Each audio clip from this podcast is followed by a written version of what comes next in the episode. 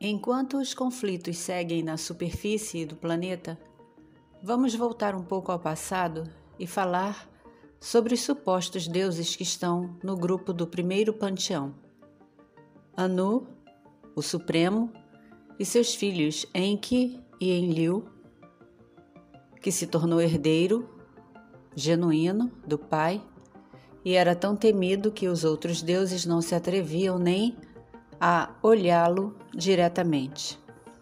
Em um livro chamado Sumérios, Sua História, Cultura e Caráter, escrito por Samuel Kramer, diz que Enlil sentava-se no seu trono, impondo o seu poder, senhorio e principado, e os outros deuses se prostravam diante dele, não por respeito, mas sim por medo.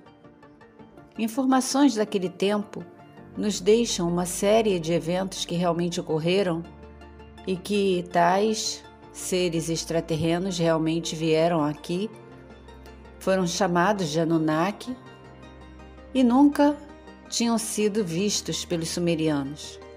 Portanto, de acordo com o histórico das tabuletas, Enlil não era favorável à humanidade. Foi ele que decidiu exterminar o homem acabar com o experimento e decidiu também exterminar qualquer outro tipo de experimento feito com hominídeo, talvez por medo de que, através das experiências genéticas, os homens seriam capazes de se tornarem mais poderosos e mais fortes, a ponto de se rebelarem, tendo conhecimento do poder das armas intergalácticas que tinham visto. De acordo com o poema de Atrahasis, foi Enki quem frustrou todos os planos do seu meu irmão na intenção de exterminar a nossa espécie. Portanto, um ponto aqui fica bem claro. Enlil não tem nada a ver com Jesus. Ponto. Seguindo o conteúdo, Enlil puniu a humanidade com seca, fome e, vendo que não tinha êxito, fez Enki jurar que não interferiria nos seus planos. No épico Epopeia de Gilgamesh, o Noé bíblico, que seria Zilzudra, conta o seguinte: Nas margens do rio Eufrates, Anu, Enlil, Ninurta, Enug e Ea, que seria o Enki, juraram segredo nos planos a respeito da humanidade. Vendo que os humanos sobreviveram à inundação planetária que conhecemos por dilúvio, ele ficou furioso, pois afinal de contas o homem acabou se multiplicando rapidamente. Haviam tumultos, problemas, e os deuses do primeiro panteão acabaram se irritando com isso, porque perdiam o sono com os tumultos criados pela humanidade, que, falando o mesmo idioma naquele tempo, trouxeram muita perturbação aos supostos deuses. Alguns Anuna viam os humanos como semideuses, pois afinal de contas, eles eram resultado de uma hibridização que não pediram. Até que Apsu, ou Abzu, também conhecido na cultura muçulmana como aquele que colhe crianças, se revoltou e disse que a conduta dos humanos era desagradável. De dia ele não podia descansar, à noite ele não podia dormir. E algo precisaria ser feito para que houvesse silêncio, para que eles pudessem descansar. De acordo ainda com o texto, a sua esposa, quando ouviu estas palavras, o repreendeu e disse: Vamos destruir tudo que fizemos, por quê? Se são desagradáveis, precisamos ser pacientes e benevolentes. Adiantando um pouco na história, em 2003, no Iraque, soldados americanos e britânicos saquearam o Museu Nacional de Bagdá e propositalmente destruíram milhares de tabuletas sumerianas. Então, além daquele incêndio proposital da Biblioteca de Alexandria, infelizmente, ficamos sem informações super importantes que poderiam responder talvez a grande maioria das perguntas que ainda temos sobre a nossa origem. Isso foi ordenado para continuarem escondendo o nosso passado e por isso a arqueologia não aceita e nem apoia a ideia de como realmente foram construídos os grandes monumentos, por exemplo, as pirâmides no Egito. Os Anuna continuam sendo para nós uma espécie enigmática porque não temos o nome verdadeiro deles. Quando passaram pelo nosso sistema, dentro da nossa galáxia pela primeira vez, ainda não existíamos e o planeta era muito diferente. Quando retornaram, encontraram condições apropriadas e ergueram suas cidades, iniciando uma colônia na Mesopotâmia. Para esses trabalhos, não usaram suas tecnologias, mas sim deuses menores para trabalhar, os Igigi, que não demoraram muito para se rebelar. Largaram suas ferramentas e foram até Enlil. Vemos aqui então supostamente a primeira greve feita na história do planeta. Enki propôs que o ser encontrado aqui, o hominídeo, substituísse os Igig. E como não era possível, porque não tinha capacidade cognitiva, iniciaram as experiências genéticas sendo bem-sucedidas, o que fez o homem tomar o lugar dos Igig. Mas, como Homo sapiens, eram seres inteligentes e até hoje a verdadeira intenção dos Anuna terem vindo para cá continua sendo um mistério, porque já sabemos que não foi unicamente pelo ouro, apesar das informações dadas por Sitchin em seu livro 12 Planeta. Basicamente, uma espécie extraterrestre veio de uma outra galáxia, nos encontraram e conquistaram para si o que parecia não ter dono. Entretanto, antes disso tudo acontecer, se estabeleceram dentro da constelação de Órion, onde se depararam com os Draco em Alpha Draconis. Algo interessante não comentado é que nos relatos originais, os Igig não mineravam ouro, mas sim abriam canais em uma terra chamada de Aralu, o que não deixa o ouro de fora das preferências Anuna. Talvez esta seja a mesma terra mencionada biblicamente a terra de Avilá, onde havia ouro em abundância e era muito bom. Os Igig cavaram canais para que águas irrigassem campos e vivificassem a terra, porque, dentro desta terceira dimensão, eles tinham fome, precisavam de alimento e ali originou-se a agricultura. A continuidade de tudo isso foi graças ao homem que continuou cultivando os campos para os supostos deuses, expandindo a terra e agradecendo as boas colheitas com festivais. A humanidade se tornou fazendeira, pois era responsável pela produção da comida dos Anuna, e assim havia interação entre eles e seus supostos deuses.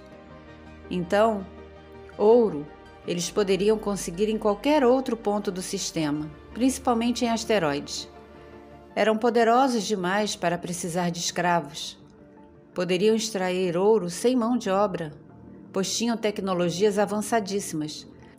Esse grupo, a nona, veio para cá e representa uma espécie que está em algum lugar, porque não vieram todos. Eram como astronautas procurando coisas diferentes em suas viagens interestelares. Eram e ainda são seres exploradores e conquistadores. Estabeleceram aqui uma colônia, tanto que o rei Anu não vivia aqui. De vez em quando, vinha quando havia uma extrema necessidade para resolver algo ou para finalmente deliberar quem, afinal de contas, seria responsável pela colônia, já que os seus filhos estavam começando a dar problemas, o que não era novidade. Portanto, o responsável pela nossa hibridização, Enki, deixou nos ombros do homem a responsabilidade de seguir cuidando da colônia e ela foi progredindo. E a isso chamamos da história da humanidade, é claro, com muitas informações suprimidas, distorcidas e outras totalmente desconhecidas. Os Anunas são criação da fonte, como são todos os seres sencientes deste universo, até os desconectados dela. O planeta origem dos Anuna está muito, muito distante de nós. Pode estar fora da nossa galáxia, o que significa que muitos outros planetas que tivessem condições de originar vida podem ter sido semeados por eles da mesma forma que fizeram aqui.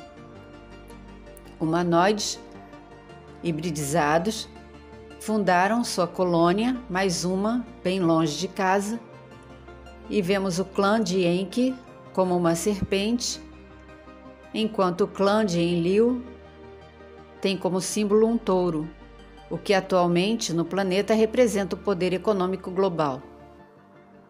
Um grande problema. Os Anuna interferiram no caminho evolutivo de uma espécie que seria extremamente lento sem eles e foram punidos por isso. Segundo o relato sumeriano, eles viam o hominídeo como feras que não sabiam comer pão, não usavam roupas e bebiam água das valas. Então, o conflito que vemos hoje na superfície do planeta é apenas e tão somente um reflexo do conflito cósmico no qual o homem está envolvido desde os princípios.